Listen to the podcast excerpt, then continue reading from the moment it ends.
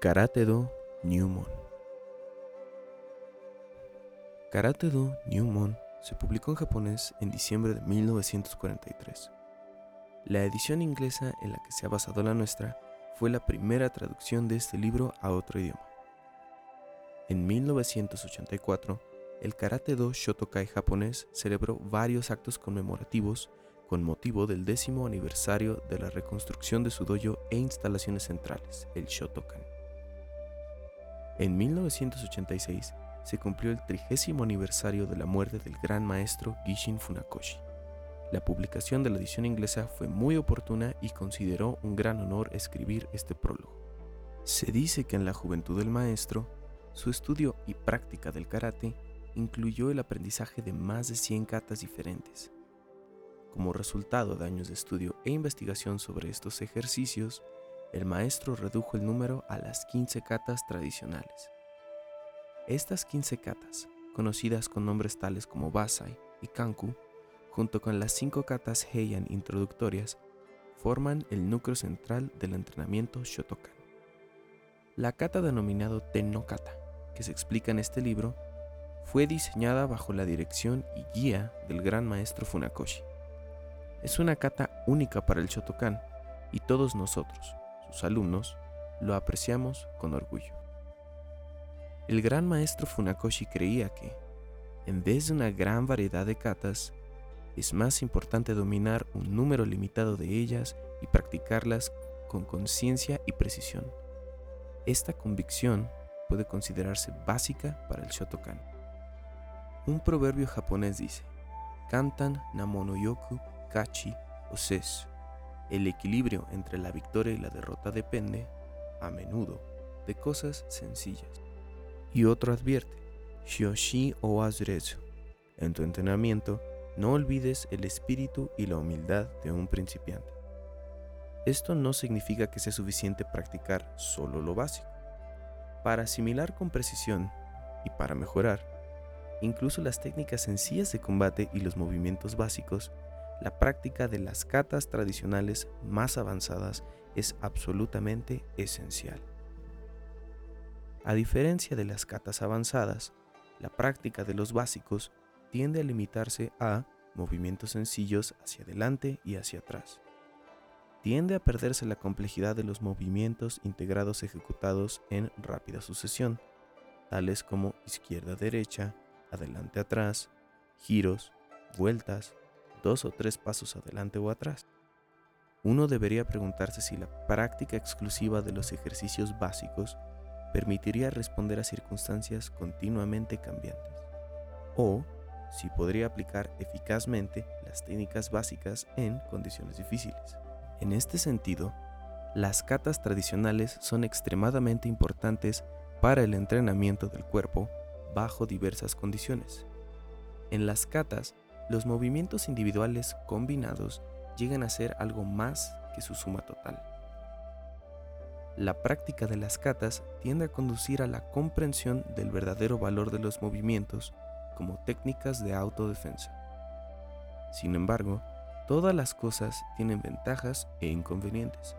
Frecuentemente, al practicar las catas avanzadas, los alumnos se concentran demasiado en el orden y continuidad de los movimientos, sin considerar la eficacia de cada técnica.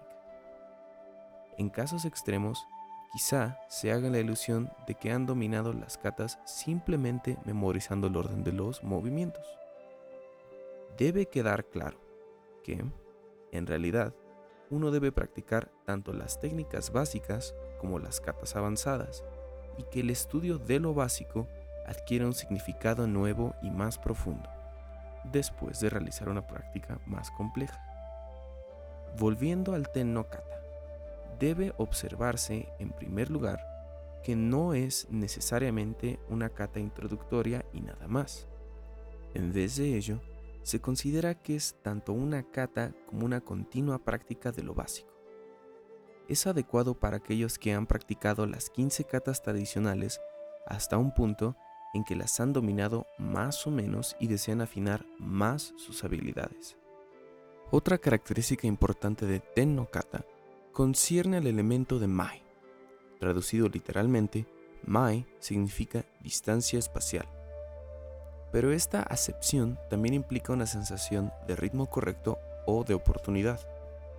Así, indica tanto el espacio como el tiempo que tarda el puño de un contrincante en alcanzar el cuerpo de su oponente. En la práctica de katas y de principios básicos, hay tendencia a olvidar el mae y llegar a concentrarse solamente en la repetición de movimientos. En katas tradicionales, tales como Basai, la diferencia entre ejecutar simplemente los movimientos en el orden correcto y realizar la kata teniendo en cuenta el mai se evidencia inmediatamente. Si uno se imagina que tiene un adversario real y realiza la kata mientras piensa en el mai, aparece de modo natural una mezcla de elementos duros y suaves, rápidos y lentos. Entonces, cada movimiento de las manos y de los pies sigue el camino más corto posible. En la práctica real, parece que los alumnos tienen bastante dificultad en captar este concepto, aun cuando se ponga énfasis en su importancia. Es imposible comprenderlo solo por medio de palabras y parece como si el cuerpo rehusara cooperar. Además de ser una experiencia de prueba para el alumno, es una fuente de mucha angustia para el instructor que desea que sus alumnos comprendan y desarrollen esta sensación tan pronto como sea posible. El concepto de Mai puede inculcarse a través de la práctica de Tenokata.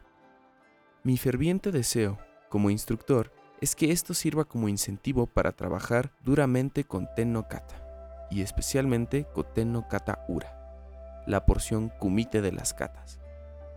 Creo que la explicación de esta sección del libro proporcionará un conocimiento más profundo del Mai, lo cual a su vez influirá en la manera de practicar las katas tradicionales.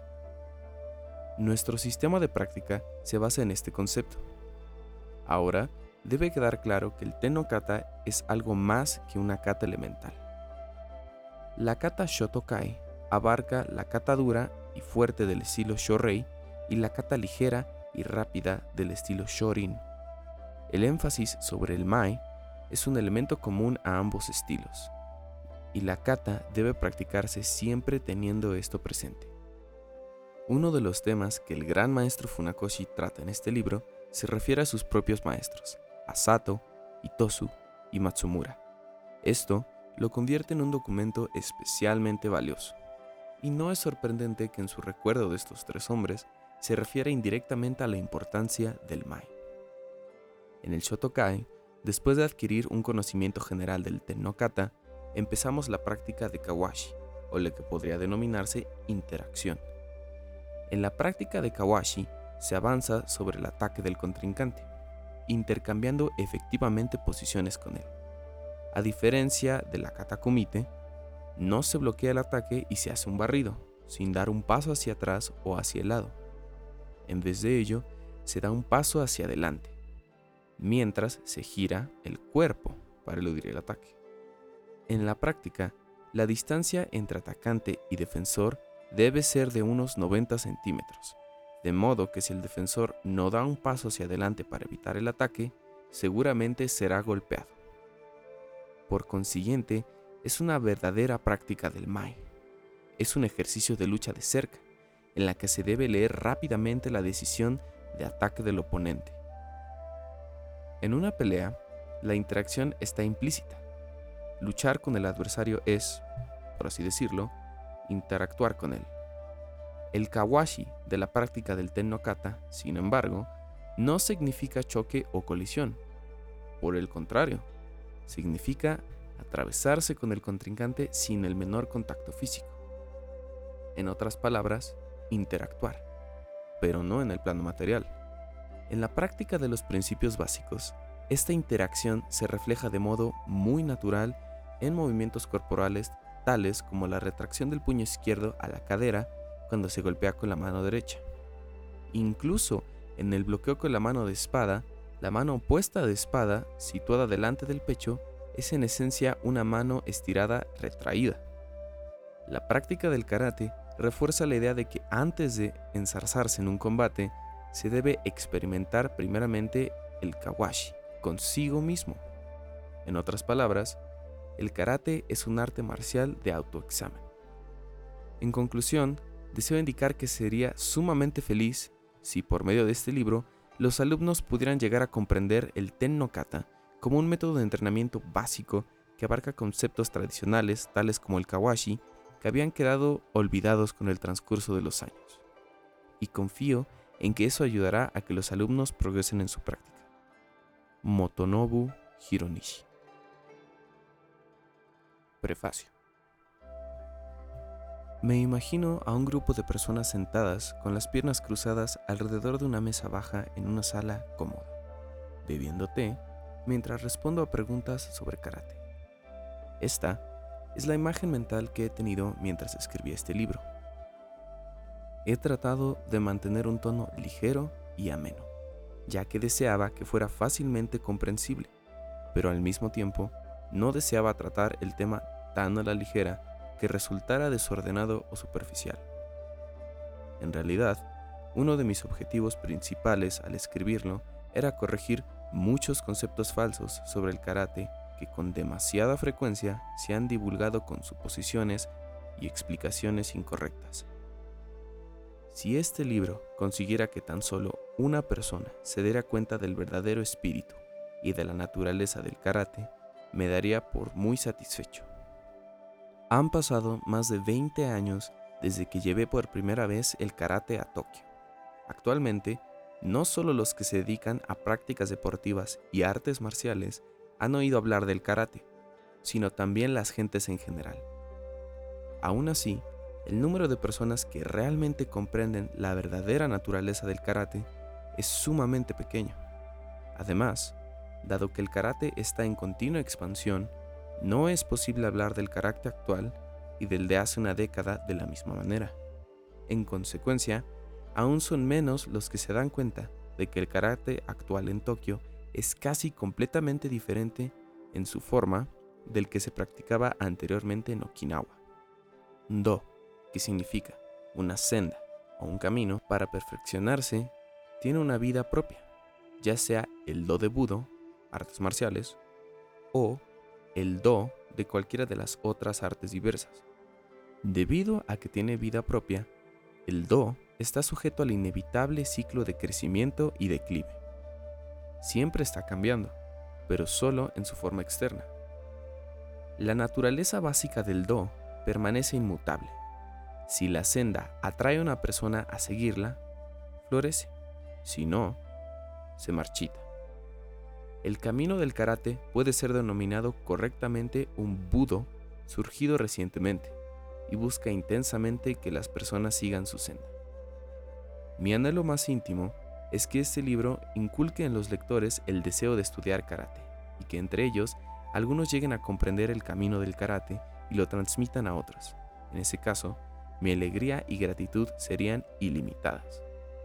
Dado que este libro es una introducción básica específica para aquellos que se acercan al tema por primera vez, no cabe exponer difíciles cuestiones o variantes teóricas en las técnicas. De las más de 30 katas, ejercicios formales, explico detalladamente solo uno, el Ten no kata. Debe tenerse siempre presente que el karate do no puede captarse solamente viéndolo y escuchando. Debe experimentarse y comprenderse a través del entrenamiento físico. Por consecuencia, si uno se dedica solamente al Ten Kata y practica con todo su corazón hasta dominarlo, puedo decir sin lugar a dudas que llegará a comprender el verdadero significado del Karate Do. Un antiguo proverbio dice, Fugu Kuwano Hitoniwa Iwaji. Es imposible describir el sabor del pez globo a quien nunca lo ha comido. Del mismo modo, la verdadera naturaleza del Karate Do no puede explicarse con palabras, ni siquiera esforzándose más allá de lo imaginable. Por último, deseo expresar mi profunda gratitud a Funakoshi Giyo, Hayashi Yoshiaki y Uemura Wado por su valiosa colaboración en la compilación y edición de este libro. Capítulo 1. El poder del karate.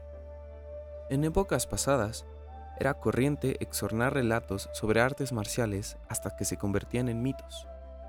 Por ejemplo, la siguiente narración de un incidente que se supone ocurrió en China hace mucho, mucho tiempo. Era el día de mercado, y mientras la muchedumbre de hombres y mujeres alegremente vestidos recorrían tiendas y tenderetes repletos de alimento, ropa, juguetes, baratijas y fuegos artificiales, se produjo de repente una gran conmoción. ¡Pelea! ¡Es una pelea! No, es otra vez un enfrentamiento entre esos hombres y Kempo. La muchedumbre se aglomeró. Los jóvenes corrían excitados hacia donde se oían los gritos para ver la pelea. Las mujeres chillaban y los niños lloraban tratando de alejarse del alboroto. En el centro del tumulto destacaba una impresionante figura, con una enorme barba, brillando al sol y con un rostro rojizo y reluciente por el odio y el alcohol.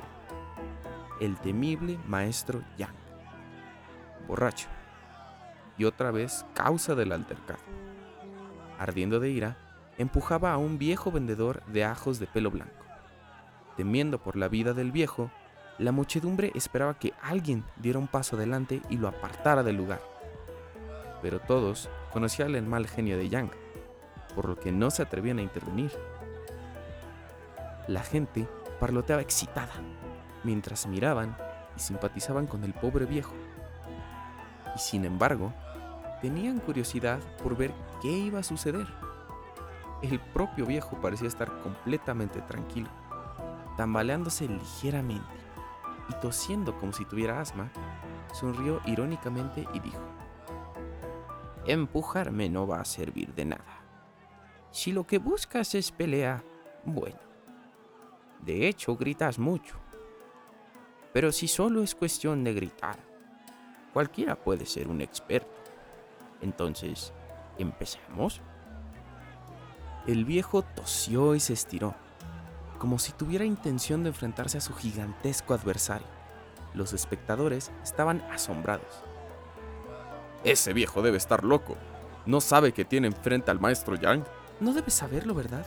De lo contrario, no habría hablado así. El viejo debe ser forastero. Nunca lo he visto antes por aquí. A pesar de la mala reputación de Yang, era bien conocido como un experto en Kempo y un maestro con la lanza y el palo. Había tenido más de mil alumnos y se contaban historias fantásticas sobre su fuerza. Algunos decían que le habían visto derribar a un caballo desbocado, golpeándole la nariz con el puño. Otros contaban que podía blandir una gigantesca espada de 120 kilogramos, como si no pesara, y romper un montón de 10 ladrillos con la mano desnuda. Su arrogancia y su afición a la bebida le habrían ganado una mala reputación, pero su enorme fuerza y su habilidad para el combate hacían que fuera temido y respetado en toda la ciudad. La muchedumbre estaba totalmente asombrada por la respuesta del viejo vendedor de ajos, el propio Yang estaba sorprendido, pero no tardó en encolerizarse de nuevo. Estúpido viejo. Pensaba perdonarte la vida, pero he cambiado de opinión. Prepárate. Yo, el maestro Yang, rezaré sobre tu cadáver. Con un tremendo hay, lanzó su puño contra la cabeza del viejo. La fuerza y la furia de su ataque era la de un gigante rey Deva rabioso. La muchedumbre se quedó sin aliento, esperando que el golpe aplastara el cráneo del viejo. El viejo se movió un poco a la izquierda y se quedó quieto, tambaleándose ligeramente como antes. Yang, desequilibrado por su propio impulso, cayó plano sobre su cara. Se levantó inmediatamente, con una mirada terrible y estremecedora. Lanzó su puño al estómago del viejo, donde chocó con un ruido sordo. Algunos de los espectadores se taparon los ojos, incapaces de soportar la visión del viejo derribado y vomitando sangre. Pero la expresión del vendedor de ajos era imperturbable. Cuando recibió toda la fuerza del golpe y su color no cambió un ápice, siguió de pie, aún tambaleándose, con una amplia sonrisa en sus labios. Yang comprobó, consternado, que su puño quedaba atrapado contra el estómago del viejo, imposibilitado de empujar más ni de retirarse. parecía un insecto atrapado en papel engomado para moscas, moviendo sus alas, luchando por liberarse. La muchedumbre seguía estupefacta.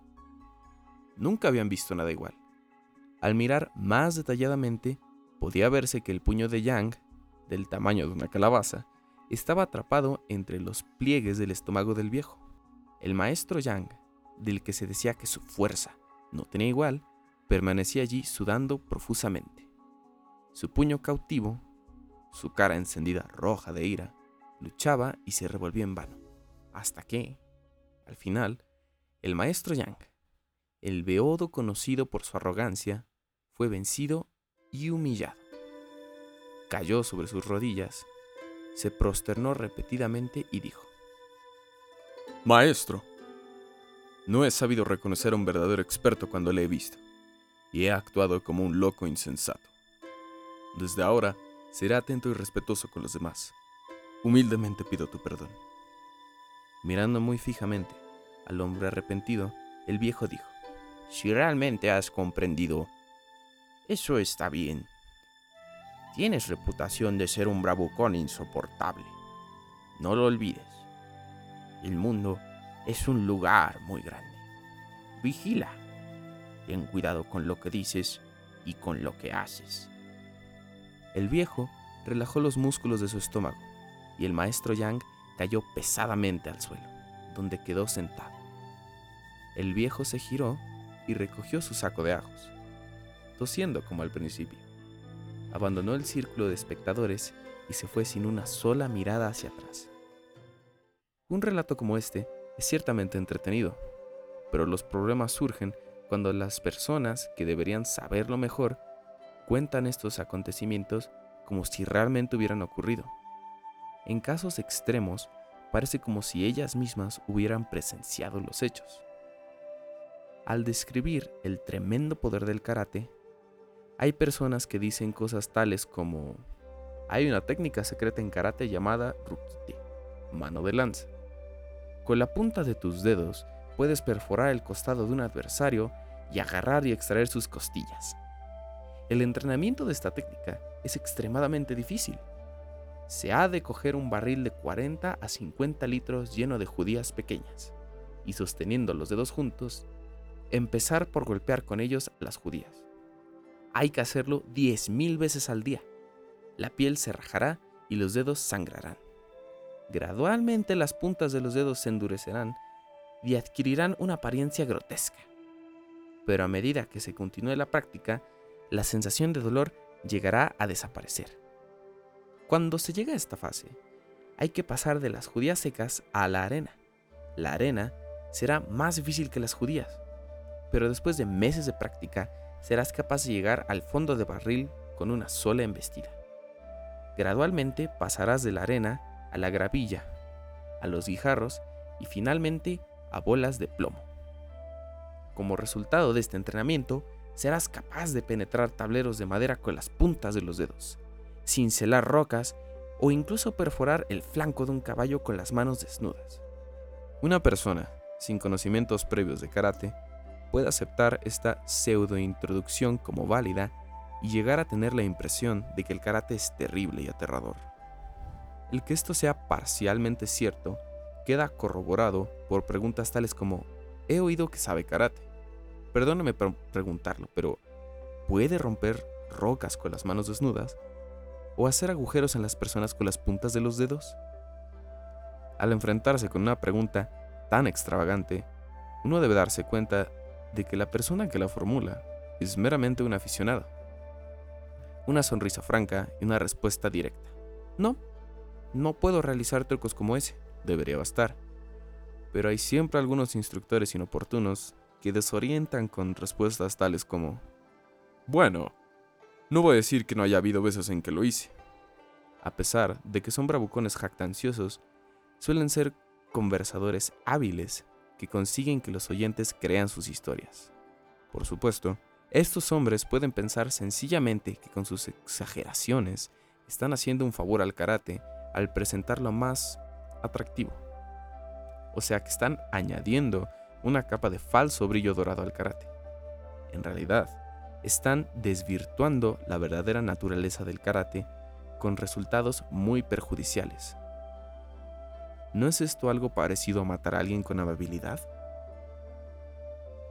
Además del relato del maestro Yang, los narradores han elaborado técnicas místicas y secretas cuyo número total solo se ve limitado por su propia imaginación. Puede que haya habido adeptos capaces de practicar tales técnicas entre los antiguos maestros, pero actualmente no conozco a un solo maestro de karate que pueda realizar tales proezas. Por otra parte, hay instructores que engañan a los demás con explicaciones de este tipo. En karate es muy importante un agarre potente. Para desarrollarlo, se debe entrenar cogiendo dos jarras con una anchura de boca tal que apenas pueden agarrarse con las puntas de los dedos. Se llenan de arena, se sostiene una jarra con cada mano y se balancean hacia adelante y hacia atrás. Una persona que haya desarrollado suficientemente su agarre por medio del entrenamiento puede desgarrar la carne del brazo o de la pierna de un adversario. Aunque hay algo de verdad en la explicación anterior, la parte referente a despellejar la carne de un hombre es ridícula. Pues de eso hablamos, carne humana, no una pasta amasada. No puede desgarrarse tan fácilmente. Sin embargo, un día llegó un instructor a mi dojo y me preguntó si deseaba que me enseñara su técnica secreta. Pensé que algunos hombres tienen mucho vigor e inmediatamente le pedí que demostrase la técnica conmigo. El resultado fue desastroso. Apenas me agarró. Además, lejos de desgarrar mi piel, su presión ni siquiera dejó una señal. Todo el asunto fue ridículo. Esto no quiere decir que un agarre fuerte no sea una ventaja. He oído hablar de personas cuya potencia era extraordinariamente grande. Un hombre era capaz de dar una vuelta completa por el exterior de su casa agarrándose y balanceándose de un saliente a otro de la fachada. Debe tenerse presente que a diferencia de las casas en Occidente, las casas de la isla de Okinawa tienen salientes más gruesas que permiten eso. Y es verdad que mi respetado gran maestro, Itosu, ampliamente reconocido como un experto moderno en karate do, podía aplastar gruesos tallos de bambú con sus manos. Creo, sin embargo, que el agarre de Itosu era más un don natural que una cualidad adquirida por medio del entrenamiento. Con un entrenamiento continuo, el cuerpo humano puede desarrollarse hasta llegar a un alto grado de aptitud y de forma física. Pero debe tenerse siempre presente que hay límites naturales. Es cierto que alguien que practique karate puede realizar ciertas hazañas que no están al alcance de la persona media, tales como romper tablones gruesos o partir una pila de 12 o 13 ladrillos, pero son cosas que cualquiera puede llevar a cabo después de un poco de entrenamiento. Partir tablones y ladrillos no son realmente más que experimentos. Como tales, no son esenciales para el karate ni constituyen en modo alguno técnicas secretas. Por el contrario, por lo que respecta al karate do, son elementos extraños. A menudo las preguntas de los legos se concretan así. ¿Cuántos tablones hay que ser capaz de romper para obtener una determinada categoría? Parece como si confundieran el sistema de grados de categoría en karate con una escalera. El grado de karate Ichidan, primer grado, puede significar también primer peldaño de una escalera. Por supuesto, no hay conexión alguna. El karate do es un arte marcial noble y el lector puede estar seguro de que aquellos que se enorgullecen de romper tablones o ladrillos o que alardean de ser capaces de realizar proezas sorprendentes, tales como desgarrar la carne o arrancar costillas, en realidad no saben nada sobre karate. Están perdiendo el tiempo concentrándose en las hojas y las ramas de un gran árbol sin tener la menor idea del tronco.